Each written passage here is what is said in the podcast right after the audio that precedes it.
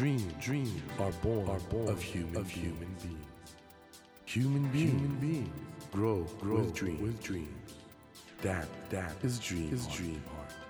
When you touch when you that, touch warm, that vibration, vibration, a new dream, a new dream will be born, born of you, of you. Dream, dream heart, heart. ドリームハート政教新聞がお送りします皆さんこんばんは森健一郎ですこの番組は日本そして世界で活躍されている方々をゲストにお迎えしその方の挑戦にそして夢に迫っていきます。今夜も日本初のミッション型のお化け屋敷を生んだお化け屋敷プロデューサー五味博文さんをお迎えします。五味さんは1992年後楽園遊園地現在の東京ドームシティアトラクションズでマロ赤字のパノラマ会館を手掛けそれ以降大人が楽しめるエンターテインメントを目指して20年以上活動されていらっしゃいます。今夜は五味さんがお化け屋敷プロデューサーとなるまでのお話を伺います。日本でただ一人のお化け屋敷プロデューサーはどのようにして生まれたのでしょうか。今夜は五味さん自身に注目してみたいと思います。よろしくお願いします。よろしくお願いします。五味さん僕あの実はお化け屋敷ダメなんですよ。子供の時に、え浅草の花屋敷のお化け屋敷ってはい。すごい怖くてそれ以来ちょっとね、ああそうですか。でその花屋敷のお化け屋敷僕2011年リニューアルしてやらせていただきました。今じゃあ花屋敷行くと五味さんのそう僕のお化け屋敷になってます。前のよりさらに怖くなってるってことですか、まあ怖くなってますね。えー、どうしよう。いやそれはもういもう一度そのリベンジしていただいて。え？今花屋敷どんな感じ？今はまあ桜のお化けみたいのが出てきますよ。まあでも綺麗な感じのお化け屋敷になってます桜のお化け。桜の音量みたいのが出てきます。音量はい。ちょっと考えてください。まあでもひょっとしたらこのねラジオ聞いてらっしゃる方も花屋敷のお化け屋敷行ったことあるかもしれないんですけど、うんそうですね。ゴミさんです今。2011年からは。あのゴミさんもう本当にもうトップランナーなんですけどもそもそも劇団だったわけじゃないですか。そうですそうです。そもそもはお芝居やらせていただいててでずっと芝居やってたんですがまああんまりこうお芝居だけじゃ食べられないじゃないですか。でアルバイトをこうやっていくうちに、そのイベントの企画制作みたいなアルバイトやっていてでそのひょんなことからその後楽園遊園地のルナパークっていうイベントがあって、はい。そのプロジェクトに誘われて入ったところでいろんなこう企画を出す中でお化け屋敷を大人向けにやろうっていうことになったんですよ。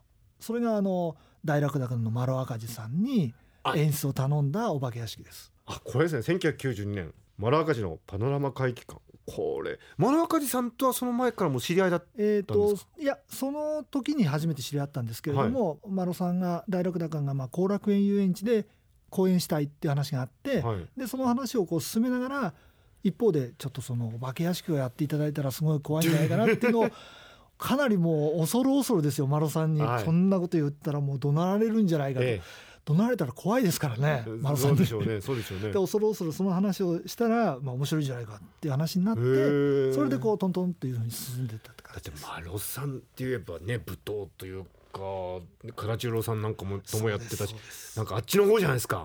あっちの方って言ったら変ですけど本格派の怖さがありそうな感じしますけどね、で実際にやってみたらもう。白塗りをしたね、ええ。大楽高のそのダンサーたちがええ。闇の中に潜んでるってだけでもう怖いじゃないですか、はいはい。もう本当にそういううすごくこのプリミティブなところから発想してるのでもうもうそれがものすごく怖くて。でまあそれが他の人たちにも伝わったんですね。いっぱいお客さん来ていただいて。はい。大好評だったんですよ。それでもう決まっちゃったみたいなもんですね それで決まっちゃいましたね。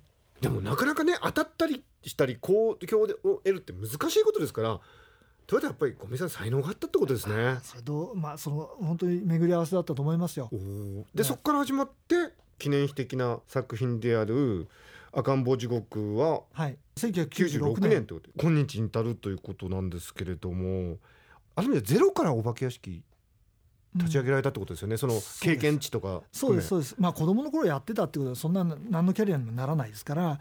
だからもう本当にゼロから手探りで全部作ってたどのあたりからどのあたりが一番苦労されました？うーんあらゆることですよね、えええまあ運営もお客様の入れ方にしても、えはい。もうむちゃくちゃでしたから当時は。はい。どんどん並んじゃうからどんどんどんどん入れちゃったら中では大渋滞が起こって、えお化けの前にもう10人も20人も並んじゃうみたいなそのようなことが起こったりとかあとはもうそのすすぐ壊れちゃいますからいろんなものが、えお化けが勢いよくバーンと出たら戸が壊れちゃうとか、えはい。お客さんがバーンとこうびっくりしたら向こうの壁が壊れちゃうとかそういうものも全部毎日直したりとかあるいはそのキャストの演技のやり方とか一つ一つが全部手探りで全部初めてのことですからそれをこう初年度はもう手探り手探りでどんどんこう改善しながらやってたっていうのが一番最初のお化け屋敷ですね。でも今のお話伺ってたらその小道具大道具それから演技演出、演劇そのものですねもうそうですそうですだから自分の中にあるものってもう演劇のキャリアしかないんで演劇のやり方でしか作れなかったんですね。でお客さんがだからまあ2人とか3人とか少人数で入っていって経験する演劇空間みたいな、うん。まあそそうういう言い方もできます。それからお客さんが席に座ってるんじゃなくって自分の足で歩きながらという。体験する演劇空間って言い方もなるできます。ほど。あのこれ変な話あのゲネプロじゃないですけど 自分たちで確かめるんですか？その。もちろんそういうのやりますよ。それはある意味じゃほらネタバレしちゃってるわけじゃないですか自分たちで作ったから。まあそうですそうです。それはどう？いやそれはあのー大体このぐらいやってますからはい。あこのぐらいになってればお客さんが悲鳴上げるなっていうことは大体わかりますかあら分かるんですね。わかります。まあもちろん自分が悲鳴上げるわけじゃないですけども、はいはいはい。あこういうふうに出られたらそれは怖いよねっていうことはわかりますから。逆にちょっとこれ怖すぎるから抑えとこうみたいなのは？は別にないです。ないんですか？ないです。えじゃあマックス振り切っちゃって振り切っても大丈夫ですあの大大丈夫っていうかあのちゃんとお客さんが出たら終わりだなっていうことを常に認識できていれば大丈夫です。だからもう出口ないっていう追い詰められた状態にお客さんを置かなければ大丈夫です。あのお客さんの中には怖すぎて途中でどうかなっちゃう人っていません？あの泣いちゃう方はいらっしゃいますよね、ええ。そういう時はどうするんですか？いやそれはもうでもそうは言いながらも大体はお連れの方がいらっしゃって。え。で大体こっちの一人こう怖い方がいるともう一人の人が怖くてもなんとなく冷静になるんですよ 人間って。だからこの方が泣いちゃうとそうすると連れの方が連れて行ってくれるのでどうしようもないってことはほぼないですね。えということはなんかお話伺ってるとなんか助け合うっていうか絆が深まりそうですね お化け屋敷行くと。絆かどうかは分かんないですけどまあとにかく入り口で入る時よりも出口で出た時の関係性の方がずーっと深いですよねだから初デートとかで来ても手もつないでないこのカップルうん。が出口では相当もう仲良くなってるっていうのよくあることです。おすすめですね。えー、赤ん坊時刻。東京ドームシティアトラクションズで。9月25日まで。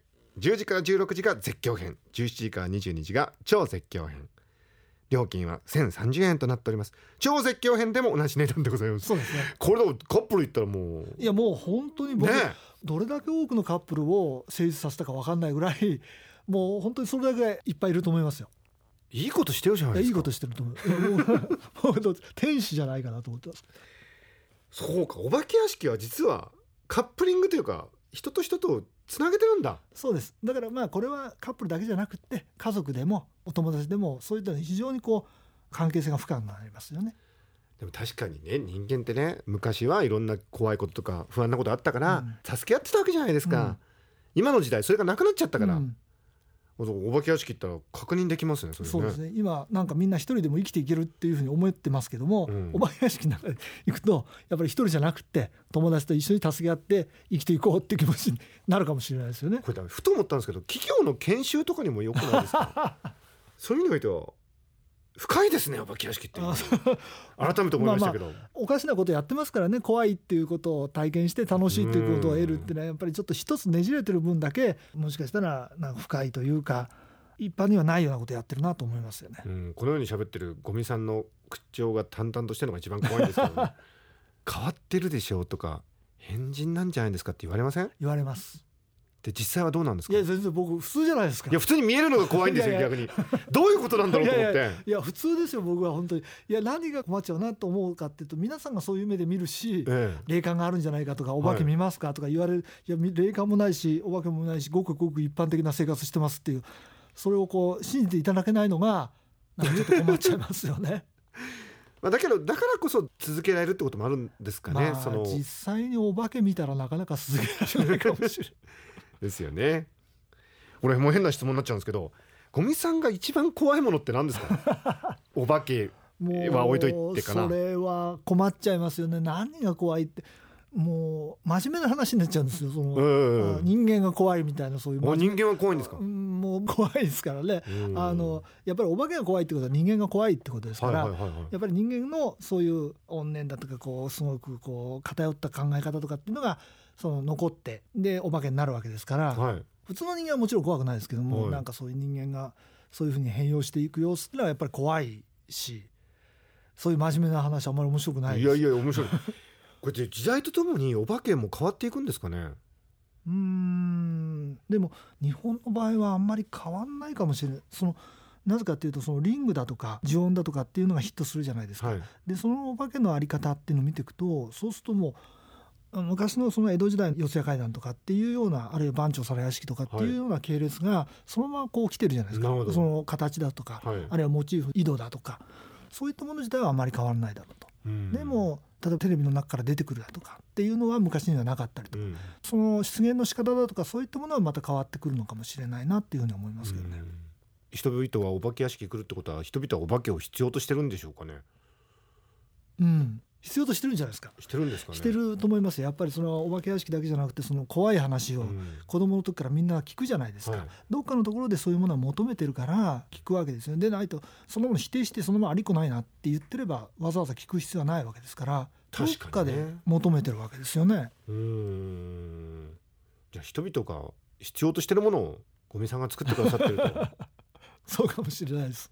いうことなんでしょうけどでもあのもともとね子供の時にお部屋でお化け屋敷を作られていたと、えでどんどんどんどんその進化していってると思うんですけど、はい。お化け屋敷作りも、ええ。え最新のトレンドってのも変ですけどどんな？そうですよね。トレンドっていうほどのものはないんですけれども役割を担わせるっていうのが、まあ、新しかったんですけれどもその後今もうちょっとその進化するとすればストーリーにお客様が強く関与するっていうのをもっと強くできるんじゃないかなと思っていて大阪でやってる双子霊っていうのは一番最初のミッションがあるんですけれども、はい。そのミッションを終わらせたにもかかわらず、うん。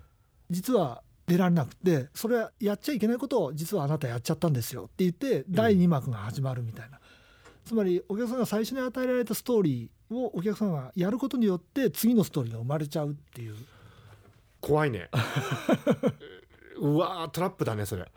だからあんまり詳しいこと言えないですけど、はいはい。だからそういうような構造になってるんですよ。そういうの言うとやっぱり人間の恐怖心って時代が変化してもあんまり変わらないですかね。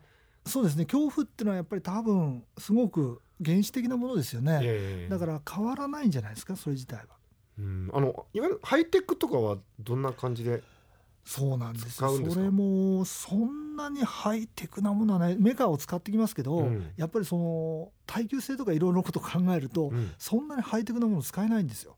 だからすごくなるべく原始的なもので動かしていった方が耐久性があるんでメカを使いながらどう複雑に見せていくかっていうふうに逆に考えてい。く耐久性ね。五感で言うとやっぱ音とかも大事ですか？音。も大事ですよね。一番大事なのは視覚ですけども、うんうん。その次にやっぱり聴覚、うん。であと触覚ですよね、うんうん風が吹いてきたりもするんですか？風も吹いてきたりします。に匂いとかは匂いもありますけどうん。でも匂いって割とこう使いづらいですよね。使いづらい。うん、やっぱり記憶にこう結びつきやすいんで、はいはいはい。どうしてもそのみんな共通のなんかイメージを沸かせづらいですよね。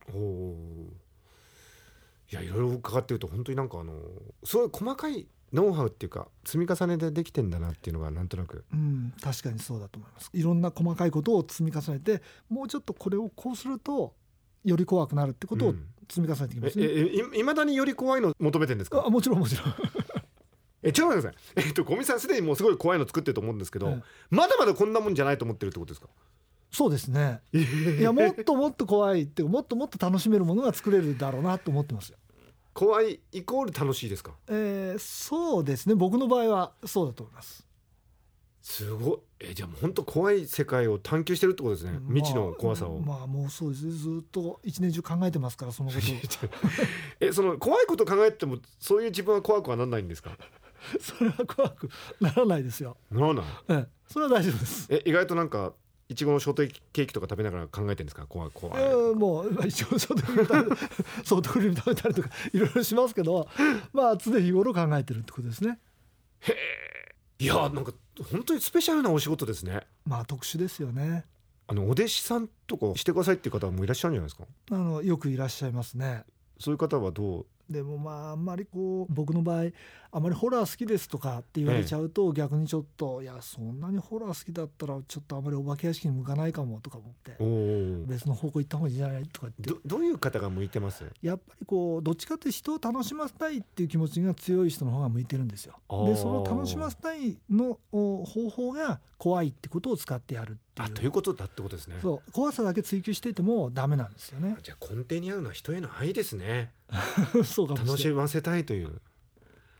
なるほど。もしリスナーの皆さんでお化け屋敷興味ある方は楽しませたいっていう。そういう思いでや作ってますから。そういう方ぜひゴミさんのとこ行ってみてください。あのゴミさんあのこの番組のテーマドリームハートで夢なんですけどああ。ゴミさんの今後の夢って何ですか？え一つは海外ですよね。海外で海外のお客様に向けてやりたいっていうのが、まあ、去年ジャカルタでやったんですよ。はいはい。どうでした？たのすごい受けたんですよ、ね。ええ。すんごい楽しんでくれてもうもうちょっとちょっと落ち着いてるぐらいな感じなんですよ。でそれぐらいすごいこう受け入れられたのでもっとジャカルタ以外のところでもこういろいろ展開したいなっていうふうに思ってます。海外の展開これ本当でも楽しみですね、もう日本初のこのお化け屋敷の文化が世界中でねうん、これ楽しむためですもんね。そうですそうです。ゴミさんますます忙しくなりそうですね。大変ですよね。ぜひあのお体気をつけて。あありがとうございます、頑張ってください、はい。というわけでそろそろお別れの時間となってしまいました。ドリームハート。今夜は先週に引き続きお化け屋敷プロデューサーのゴミひろふみさんをお迎えしました。ゴミさん本当にあの2週にわたってとっても楽しいお話。ありがとうございました。どうもありがとうございました、